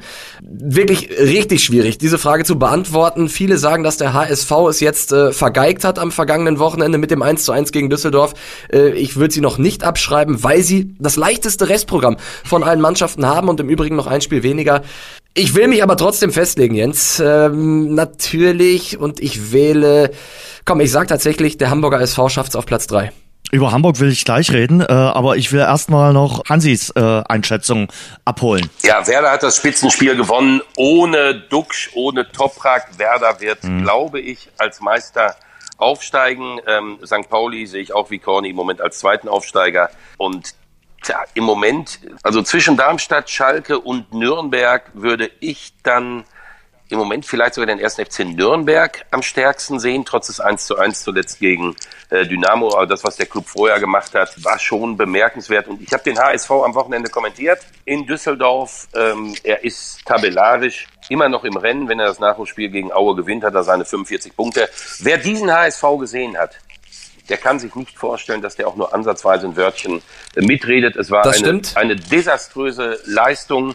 Äh, die Fortuna hatte diesen Sieg sowas von verdient, der am Ende nicht zustande kam. Und ich habe mich gewundert, weil ich zwischendurch den HSV als eine Mannschaft wahrgenommen hatte, als er auch gut gepunktet hat, als er das Halbfinale erreicht hat. Ich habe ihn wahrgenommen als eine Mannschaft, die wirklich als Team funktioniert. Und ich war richtig erschrocken angesichts dessen, was man in Düsseldorf abgeliefert hat. Für die Fortuna gilt genau das andere, ist genau andersrum. Also die Mannschaft hat lange nicht zu sich gefunden. Äh, sie hatte Corona-Schwierigkeiten und das, was die Fortuna mit der Verpflichtung von Daniel Thune abliefert, äh, das ist wirklich aller Ehren wert. Gehe ich absolut mit, äh, gerade was, was den Auftritt des HSV äh, in, in Düsseldorf äh, betrifft. Das war, das war sehr desillusionierend. Sehen Sie ja beim HSV ja auch alle so. Äh, Walter hat das nach Abpfiff gesagt, die Spieler haben das nach Abpfiff gesagt. War ja auch dann noch ein sehr glücklicher Punktgewinn äh, in der Nachspielzeit. Aber ich finde tatsächlich, dass das Restprogramm, äh, das hat wirkt, das spielt eine ganz, ganz äh, große Rolle, weil der HSV tatsächlich, die alle da oben, denen geht er aus dem Weg. Die spielen nur noch gegen Teams, die, die hinter ihm stehen und ähm, ganz anders tatsächlich bei der direkten Konkurrenz. Also äh, Nürnberg, die spielen noch gegen Schalke, gegen Werder, gegen Darmstadt, gegen Pauli. Die nehmen sich die Punkte da oben noch alle, alle selbst weg. St. Pauli spielt auch noch gegen Darmstadt, Schalke, Bremen. Also dementsprechend, da werden noch viele Punkte flöten gehen, während der HSV auf der Überholspur äh, vorbeiziehen kann. Aber wie gesagt, wenn wir die Leistung äh, des Wochenendes zum Maßstab nehmen, äh, dann wird der HSV am Ende Zehnter. Na und wenn der leidgeplagte HSV-Fan sich das Restprogramm anguckt, ausschließlich gegen Mannschaften, die tatsächlich unter Hamburg stehen, ab Platz 8. Paderborn ist, glaube ich, der, der höchste. Dann wird der HSV-Fan sagen, ja, aber mein Gott, wir haben doch in diesem Jahr den ersten St. Pauli, den zweiten Werder Bremen, den dritten Darmstadt 98, sogar mit 5 zu 0, den vierten Schalke 04. Wir haben sie doch alle besiegt. Also gegen die Top-Teams ist ja dieser HSV in dieser ähm, Saison, ich würde fast sagen, eine Klasse für sich, hat sie alle besiegt da oben. Aber die vielen Unentschieden, die kommen ja daher, dass der HSV mit Ach und Krach und mit einer deutlich besseren äh, zweiten Halbzeit in Sandhausen noch was mitnimmt oder mit Ach und Krach jetzt in Düsseldorf einen Punkt. Das scheint ja das große Problem dieses HSV zu sein, dass er die Kür ganz gut beherrscht gegen die da oben. Aber wenn die Pflicht ruft und diese zweite Liga ist nun mal in dieser Hinsicht, sagen ja viele Leute auch genauso eine Schweineliga, diese Pflicht beherrscht der HSV eben nicht. Und das muss er ganz schnell ändern, weil wenn er es nicht tut in den letzten acht Spielen, dann ist er chancenlos. Muss ich äh, dir recht geben. Also äh, bin ja fast zusammengebrochen, als Düsseldorf da in der Schlussphase in Führung gegangen ist, weil äh, als geneigter Betrachter und Begleiter von Dynamo Dresden muss man natürlich äh, gucken, was Fortuna Düsseldorf macht. Mm, und äh, Hamburg schießt dann wenigstens noch den Ausgleich. Aber Hamburg äh, zuletzt mit vier Spielen ohne Sieg. Sonny Kittel findet gar nicht mehr zu seiner Form und es ist offenbar wirklich das Frühjahr. Also war ja in den letzten Jahren auch immer so der Fall. Die Statistik äh, lügt ja offenbar da nicht. Äh, bis zum 22. Spieltag Punktedurchschnitt 2.0, also zwei Punkte pro Spiel für den HSV und ab 22. Spieltag ein bisschen was über ein Punkt äh, im äh, Durchschnitt für den HSV. Also irgendwie haben die eine Frühjahrsallergie oder eine Frühjahrskrise und jedes Jahr dasselbe. Also das, das kann ja kein Zufall mehr sein. Und die haben ja alles geändert. Die haben die Uhr abgebaut. äh, die haben Hamburg meine Perle alle aus dem äh, Musikprogramm genommen. Die haben ja alles versucht, jedes Jahr einen neuen Trainer und trotzdem kommt das Frühjahr, schwächelt der HSV. Das ist schon schräg. Also das Wort Frühjahrserwachen äh, wurde wirklich nicht am, am roten Baum geprägt. Es ist wirklich bemerkenswert. Ich hatte diese Statistik auch. Ähm, die, der, der Punkteschnitt ab April halbiert sich beim HSV. Äh, ich habe jetzt irgendwo gelesen, er hat in seiner Zweitligageschichte, die ja jetzt auch schon etwas länger dauert, äh, als man es äh, erwarten durfte, er hat in seiner Zweitligageschichte noch nie ein Spiel im April gewonnen. Ich weiß nicht, ob das stimmt. Also das alles ist natürlich desaströs, weil, wie gesagt, der HSV jetzt auch eine Serie vor sich hat mit vielen, vielen Heimspielen mit dem großen Traum, Freiburg zu schlagen, nach Berlin zu fahren.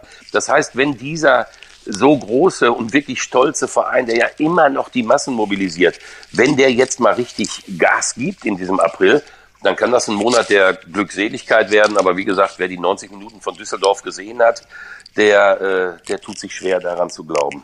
Ja, und es besteht die, die große Gefahr oder die große Angst, dass sie tatsächlich dann zum vierten Mal in Folge Vierter werden. Also, das ist fast schon ein Kunststück, aber keins, auf das sie dann in Hamburg stolz sein würden.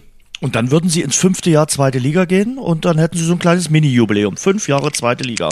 Ist doch was. Ja, die Feierlichkeiten werden sich, glaube ich, in Grenzen halten. während, während der FC St. Pauli aufsteigt. Dann, dann wird's ganz übel. Dann wird's ganz übel. Aber Tim Walter hat wohl das Vertrauen ausgesprochen bekommen. Ich glaube, man zieht mit ihm jetzt auch auf jeden Fall die Saison durch und geht möglicherweise mit ihm auch in die neue Spielzeit. Das hängt, glaube ich, noch ein bisschen davon ab, wie das jetzt weitergeht in den verbleibenden Wochen, in den verbleibenden. Für den HSV sind es ja noch acht Spiele. Die haben ja noch den Nachholer gegen Aue. Das ist ja ähnlich. Ich sag mal, wir haben vorhin über die Hertha gesprochen. Wir reden als Journalisten immer davon, ist das der richtige Trainer für oder glaubst du, dass der den HSV in den Griff bekommt?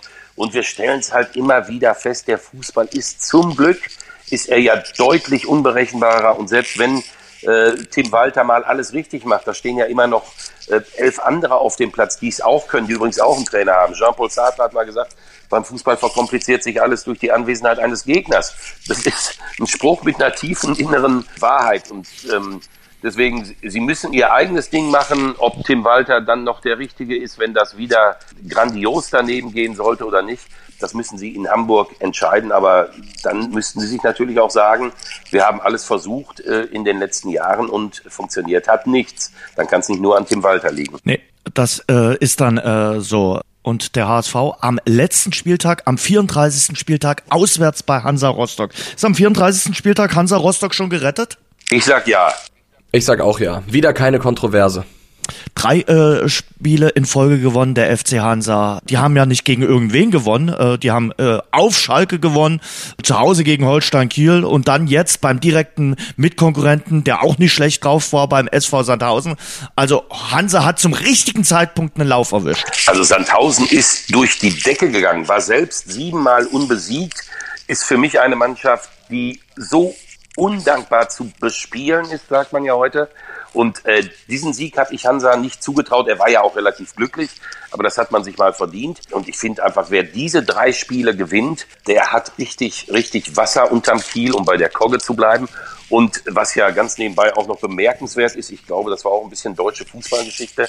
Hansa Rostock hat es ja geschafft, in zwei Spielen hintereinander fünfmal, fünfmal einen Vorsprung zu verspielen, um am Ende trotzdem zu gewinnen. Also Schalke macht dreimal den Ausgleich, mhm. Kiel macht zweimal den Ausgleich und Hansa kommt immer wieder zurück. Also äh, die Mentalität der Mannschaft ist, glaube ich, überragend. Sie haben gut nachverpflichtet in der, in der Winterpause. Im Moment spricht aus meiner Sicht alles für einen Klassenerhalt von Hansa Rostock. Ein Hoch auch auf Jens Hertel, oder den Trainer. Ist ja der, der einzige Verein dort unten im Tabellenkeller, der an seinem Trainer festgehalten hat. Ja, und er ist, glaube ich, er ist ein, ein unfassbar akribischer äh, Trainer mit hoher Anerkennung in der Mannschaft. Und ja, das ist dann mal ein gutes Beispiel dafür, dass man, wenn man nicht in Aktionismus verfällt, sondern von seinem Trainer überzeugt ist, auch in schweren Zeiten, dafür auch mal belohnt werden kann. Und ich glaube auch, dass dieser Sieg auf Schalke, ähm, mit dem ja diese, diese kleine Serie mhm. losging, da in, in 90 plus 5 oder 90 plus 6 oder was war das, mhm. ähm, dass das auf jeden Fall nochmal so ein, so ein Euphorie-Boost gegeben hat, äh, der sie dann tatsächlich jetzt auch durch die letzten Wochen getragen hat. Sie merken, ey, wir können den FC Schalke schlagen, wir können jeden schlagen und Hansa schafft es dann halt auch, äh, wirklich die, die Spiele immer, immer spannend zu gestalten, aber am Ende halt immer dann doch knapp zu gewinnen. Das schafft Dynamo Dresden momentan nicht. Die haben im Jahr 2022 noch keinen einzigen äh, Sieg äh, einfahren können. Die spielen jetzt gerne unentschieden in der äh, Rückrunde. Auch gestern 1 zu 1 beim ersten FC Nürnberg. Allenthalben äh, sagt man, das war dann trotzdem ein Punktgewinn, weil ja der erste FC Nürnberg zuletzt gut drauf war vor dem Spiel gegen Dynamo, viermal in Folge gewonnen hatte, sich auch noch Hoffnung auf den Aufstieg macht. Also äh, speziell nach dieser sehr, sehr schwachen ersten Halbzeit und der durchaus ordentlichen zweiten Halbzeit ein Punktgewinn für Dynamo. Aber trotzdem, äh, man darf sich äh, und muss sich möglicherweise erneut mit einer Relegation anfreunden oder kann man die Relegation noch irgendwie vermeiden? Ja, also definitiv diese, diese beiden letzten Wochen, auch äh, wenn du natürlich jetzt seit äh, Monaten noch keinen Sieg, du hast es gesagt, im Jahr 2022, wenn du seit Monaten auf einen Sieg wartest, dann wäre es jetzt an der Zeit gewesen. Nichtsdestotrotz äh, hat, finde ich, Dynamo gezeigt, nach dem Trainerwechsel, dass eben schon Qualität Qualität da ist und dass dieser Verein halt auch äh, die Klasse halten kann. Punktgewinn gegen St. Pauli, Punktgewinn gegen Nürnberg als nächstes äh, kommt der FC Schalke. Es ist eine ganz schwierige Phase. Dynamo lebt richtig gefährlich, aber ich traue äh, Dynamo tatsächlich am Ende auch zu, am Ende der äh, Relegation aus dem Weg zu gehen und nicht abzusteigen. Aber das große Problem ist, äh, Hansi, bei Dynamo trifft nur einer, da ferner und sonst keiner. Ja, das ist schon eine Monokultur da vorne im, im äh, Angriff bei äh, Dynamo Dresden. Äh, mein Gott, wenn Lewandowski es ist, dann sagt man, äh, es ist kein Problem, sondern gut, dass wir ihn haben. Und er macht äh, 41 Tore. Ähm, also es ist schon mal gut zu wissen, dass man da Ferne hat, aber was natürlich Dynamo schaffen muss, ähm, auch gerade unter dem Eindruck äh, der letzten Spiele, ich denke vor allen Dingen an St. Pauli-Spiel, sie müssen es halt mal über 90 Minuten auf den Rasen bringen, weil die erste Halbzeit gegen St. Pauli fand ich richtig, richtig stark. Also so mhm. spielt kein Absteiger. In der zweiten Halbzeit hat man dann mega Dusel, weil äh, St. Pauli äh, pausenlos Aluminium küsst. Ähm, aber wenn sie es 90 Minuten auf den Rasen bringen, äh, dann geht was. Dass jetzt natürlich irgendwann dieser Sieg kommen muss, ist überhaupt keine Frage. Man hat ja mit dem FC Schalke in der jungen Vereinsgeschichte ab und zu auch mal gute Erfahrungen gemacht. Also das ist äh, ein Spiel, wo ich sage, also viel mehr Brisanz, viel mehr Herzblut äh, geht eigentlich nicht. Und ganz nebenbei freue ich mich sehr, dass ich das kommentieren darf. Das wird ein äh, geiler Kick am Freitagabend, 1. April, 18.30 Uhr. Äh, da kann man sich tatsächlich äh, drauf äh, freuen. Wirklich zwei Traditionsvereine, die da äh, aufeinander äh, treffen. Gestern war es so, da haben äh, zwei Spieler mit äh, Diavosi und Mürschel ansatzweise überzeugen können, die zuletzt in der Kritik standen oder wie Diavosi gar nicht gespielt haben. Das wird auch ganz wichtig sein für Capretti, der ja doch mit der einen oder anderen Verletzungssorge zu kämpfen äh, hat, dass er die eben ins Laufen bekommt. Die Spieler, die unter Schmidt keine Rolle gespielt haben oder äh, im, im Formtief waren. Ja, ich glaube, er wird äh, jetzt einfach die Länderspielpause nutzen müssen, äh, um genau das äh, zu sortieren, weil äh, mit diesem 1. April gibt's dann eben äh, ja keine keine Pause mehr, dann gibt's auch keine Entschuldigung mehr. Äh, Dynamo wird nochmal äh, testen, ich glaube gegen Liberec. Ähm, genau, jetzt, am Donnerstag. Am, am Donnerstag, genau. Und dann muss mit diesem Spiel gegen den FC Schalke muss Capretti seine, seine Mannschaft haben und dann muss das, was man eine Halbzeit gesehen hat gegen St. Pauli, der Dauerzustand sein. Ähm, es ist ja zumindest tröstend, das darf man ja nicht vergessen, dass man im Prinzip in dieser zweiten Liga jetzt nur noch über den halben Abstieg, sprich über den Gang in die Relegation spricht, weil tatsächlich der direkte Abstieg praktisch erledigt ist. Hat ja mhm. auch was Gutes, darf man nicht ganz vergessen. Ja, man kann sicherlich auch anführen, dass Dynamo Relegation kann, aber trotzdem, so richtig braucht das eigentlich äh, keiner. Und äh, weil ihr es angesprochen habt, äh, die, die Neuzugänge von Rostock, man muss auch sagen, die Neuzugänge von Sandhausen, die haben alle äh, gestochen oder größtenteils äh, gestochen. Bei Dynamo kann man über Batista Meyer sagen, ja, solide, aber die beiden anderen, Trichal und äh, bei Adrian Fein, den hat man auch gar nicht auf dem grünen Rasen gesehen, der hat sich wieder verletzt am Oberschenkel. Das ist ein Mysterium, äh, die äh, Verpflichtung bislang äh, von ihm. Das hat nicht so richtig äh, funktioniert, die Wintertransferphase bei Dynamo Dresden. Und Corny, das ist natürlich auch eine Sache, die äh, Dynamo jetzt ein bisschen äh, Sorgen bereitet. Ja, definitiv. Gerade äh, weil es halt äh, bei den anderen funktioniert. Wir haben über Hansa gesprochen, aber nichtsdestotrotz, ich finde, für Dynamo war es bitter, dass sie eben schon in einer schwachen Phase waren, bevor sie dann auf die auf die ganz dicken Brocken Woche für Woche mhm. getroffen sind. Jetzt hatten sie zuletzt Darmstadt, Werder, Pauli, Nürnberg. Äh, das ist halt bitter für eine Mannschaft, äh, die unten drin steht, die gegen den Abstieg kämpft, aber heißt auch, dass dann äh, in den letzten sechs Spielen kommen noch wirklich die großen Teams warten und dementsprechend ist das dann die Chance für Dynamo, wenn sie, wie jetzt eben von Papa angesprochen, sich über die Länderspielpause akklimatisieren, wenn Capretti seine Mannschaft zusammenbekommt dann muss Dynamo durchstarten. Also ist Aue gegen Ingolstadt auch 1. April dann nur noch einspielen für die dritte Liga für beide Teams, wenn ich dich richtig verstanden habe, Hansi. Ja, lege ich mich fest. Äh, ich glaube, Erzgebirge hat nochmal äh, Hoffnung geschöpft, äh, als Dotchev kam. Dann gab es dieses unfassbar unglückliche 3 zu 3 in Paderborn, wo deutlich mehr drin gewesen wäre. Aber jetzt äh, mit diesem äh, 0 zu 3 gegen Karlsruhe ist der Stecker gezogen. Wobei, also ja, sehe ich, sehe ich zu 90 Prozent so. Äh, Aue hofft natürlich. Die haben noch ein Spiel weniger äh, gegen den HSV, haben wir drüber geredet. Wenn sie das gewinnen, sind es sechs Punkte auf Dynamo und am letzten Spieltag genau. treffen sie halt auf Dynamo. Genau. Also äh, Torverhältnis ist dramatisch schlechter, also Vorteil Dynamo, was das angeht. Wahrscheinlich müssen sie bis auf zwei Punkte rankommen äh, bis zum 34. Spieltag. Aber wenn ihnen das gelingt oder wenn sie es zumindest, äh, wenn sie Dynamo am 33. Spieltag noch im Nacken sitzen, dann wird's noch mal heiß. Aber grundsätzlich, also wenn du zu diesem Zeitpunkt der Saison so abgeschlagen auf Platz 17 stehst, dann, dann ist die Wahrscheinlichkeit groß, dass du absteigst. Also ich, ich glaube auf jeden Fall, wenn es so Resonanzen auf diesen Podcast gibt im Dynamo-Lager, dann werden die sagen, ey, da haben die doch uns allen Ernstes noch äh, Angst gemacht vor dem direkten Abstieg und vor Erzgebirge Aue. Also ich kann es mir ehrlich gesagt nicht vorstellen, aber okay, wir warten es ab latent ist die Sorge schon noch äh, vorhanden äh, vor dem letzten Spieltag. Das muss man wirklich sagen. Das ist hier ein Thema, der letzte Spieltag, der 34. Äh, Spieltag. Dass es da tatsächlich für beide Vereine noch um was gehen kann. Bin mal gespannt, wie das wird. Ähm, eine Sache noch, äh, die auch mit der zweiten Liga zusammenhängt. Äh, am äh, Samstagabend haben seine beiden Ex-Vereine gegeneinander gespielt. Und zwar Bremen gegen Darmstadt. Markus Anfang war am Samstagabend bei den Kollegen im Sportstudio, hat auch ein großes ja. Interview in der Bild am Sonntag gegeben. Wie habt ihr den äh, Auftritt von Markus Anfang wahrgenommen? Es war der erste Auftritt nach dem Skandal um seinen gefälschten Impfpass. Und die große Frage lautet natürlich jetzt, kriegt der Mann eine zweite Chance? Hat der Mann eine zweite Chance verdient?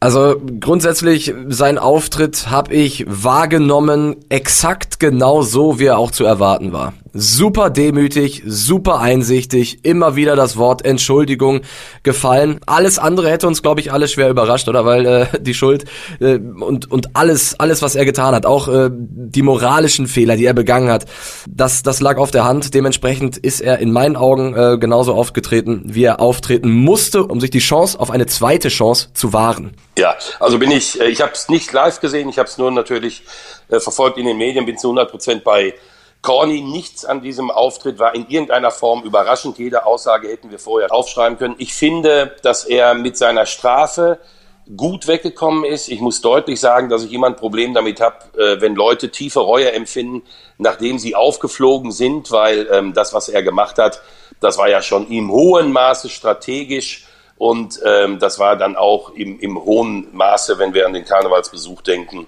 äh, verwerflich. Nichtsdestotrotz kann es natürlich nicht sein, dass jemand, der Fußballlehrer ist, das ist sein Beruf, wegen dieser Sache, wie gesagt, ich bin eher noch der Meinung, dass er zu gut weggekommen ist, aber egal, dass er deswegen lebenslang bestraft wird, das wäre völlig absurd. Ähm, also irgendwann wird ein Verein völlig zu Recht sagen, so, er hat seine Strafe äh, abgesessen, er ist verurteilt worden, wir suchen einen Trainer, wir finden, Markus Anfang ist der Richtige und dann hat er natürlich diese zweite Chance verdient. Es wäre ja völlig absurd zu sagen, äh, ein Mensch wird Jahrzehnte äh, für etwas bestraft, für das er am Ende dann halt mit einer, finde ich, relativ maßvollen Geldstrafe weggekommen ist. Also da sollte sich dann die äh, Gesellschaft auch nicht zu sehr als Zuchtmeister ähm, verstehen. Vielleicht auch äh, keine ganz schlechte Idee, dass er erstmal ins Ausland geht, dort äh, wieder einen Trainerjob antritt und äh, dann als zweite Perspektive dann vielleicht wieder Deutschland in Angriff nimmt. Ja, das wird irgendein Verein irgendwann so für sich entscheiden. Die Nachspielzeit. Schlussrunde, wir haben Länderspielpause. Äh, was sind eure Erwartungen an die deutsche Nationalmannschaft im WM-Jahr 2022, Conny? Also WM habe ich mir jetzt noch keine großen Gedanken gemacht in Katar Ende des Jahres. Ähm, ich werde mir das Ganze angucken gegen Israel, der erste Test in diesem mhm. Jahr. Ähm, danach ja gegen gegen die Niederlande. Ich fand es ganz ganz schön, dass Kevin Trapp es zurückgeschafft hat in die Nationalmannschaft, einfach weil er gerade für die Eintracht äh, herausragende Leistungen auf der Linie äh, zeigt, sowohl in der Europa League als auch in der Bundesliga. Ich fand's auf dem ersten Blick verblüffend, dass kein Dortmunder im Kader ist, aber wenn man dann so drüber nachdenkt, ja, okay, Flick, irgendwie hat man dann auch Verständnis. Er hätte gerne Haaland nominiert, ging aber nicht.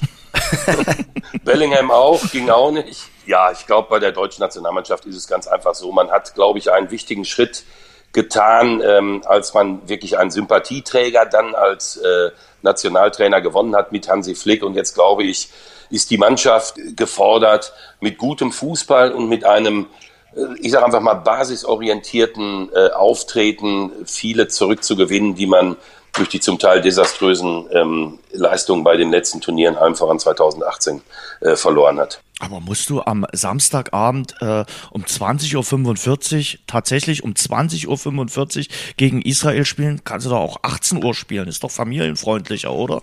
Ja, du ist ja die alte Frage. So. Ist ja die alte Frage. Ähm, es geht, es geht um Quote, auch bei uns Fernsehsendern. Das ist dann äh, ganz schnell natürlich der Maßstab. Im Grundsatz bin ich natürlich bei dir. Wenn wir äh, so eine Aktion im Hinterkopf haben, macht die Nationalmannschaft wieder sexy für das Fußballland Deutschland, vor allem für die jungen Menschen dann könnte man in der Tat da mal sagen, auch wenn die äh, Spielzeit oder die Anstoßzeit äh, eine fürs Fernsehen weniger attraktive, aber für die jungen Menschen eine attraktivere ist, dann sollte man vielleicht auch mal diesen Weg gehen. Du hast 18 Uhr, glaube ich, auch eine gute Quote. Aber das ist vielleicht auch nur meine persönliche Meinung. Wichtig natürlich, einige Länder zittern ja noch um das WM-Ticket. Die müssen in die Playoffs, zum Beispiel der Europameister Italien und der Europameister von 2016 äh, Portugal. Äh, die müssen sich erstmal Portugal gegen die Türkei, Italien gegen Nordmazedonien durchsetzen.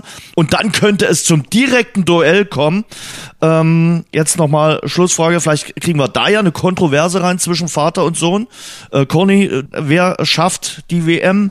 Italien oder Portugal? Also, äh, ich gehe schon davon aus, dass, äh, dass sowohl Italien als auch Portugal im Halbfinale die, die Aufgabe lösen wird ähm, okay. und dass sie dann aufeinandertreffen. Ähm, Türkei ja mit Stefan Kunz, ne? Also als, ja, als tatsächlich, Trainer. ja, das stimmt. Das stimmt, er hat auch schon gesagt, natürlich eine, eine mega Aufgabe, aber die Türkei hätte ja, falls sie gew gewönnen, äh, Heimrecht gegen den mhm. Gegner von Italien und äh, Nordmazedonien.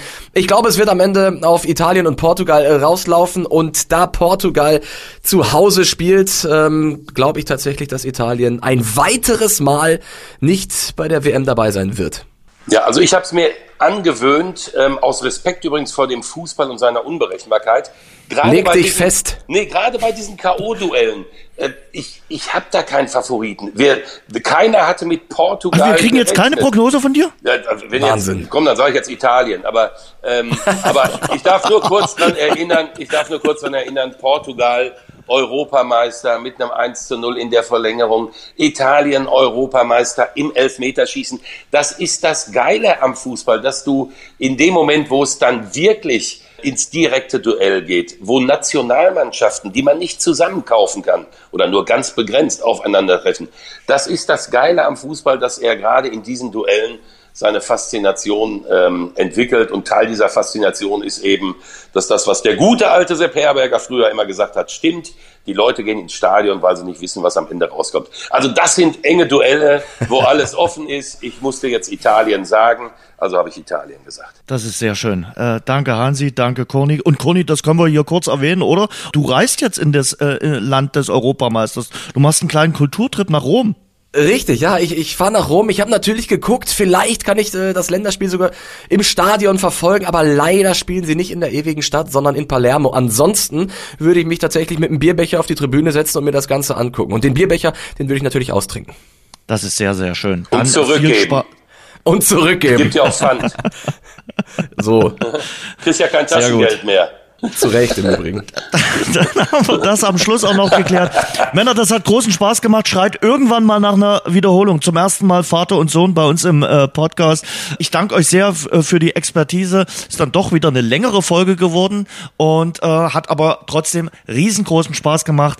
Danke an Hansi Küpper und äh, jetzt sage ich nochmal Cornelius Küpper. Also jetzt nochmal vollkommen ausgesprochen. Und äh, danke euch. Du an, darfst das auch.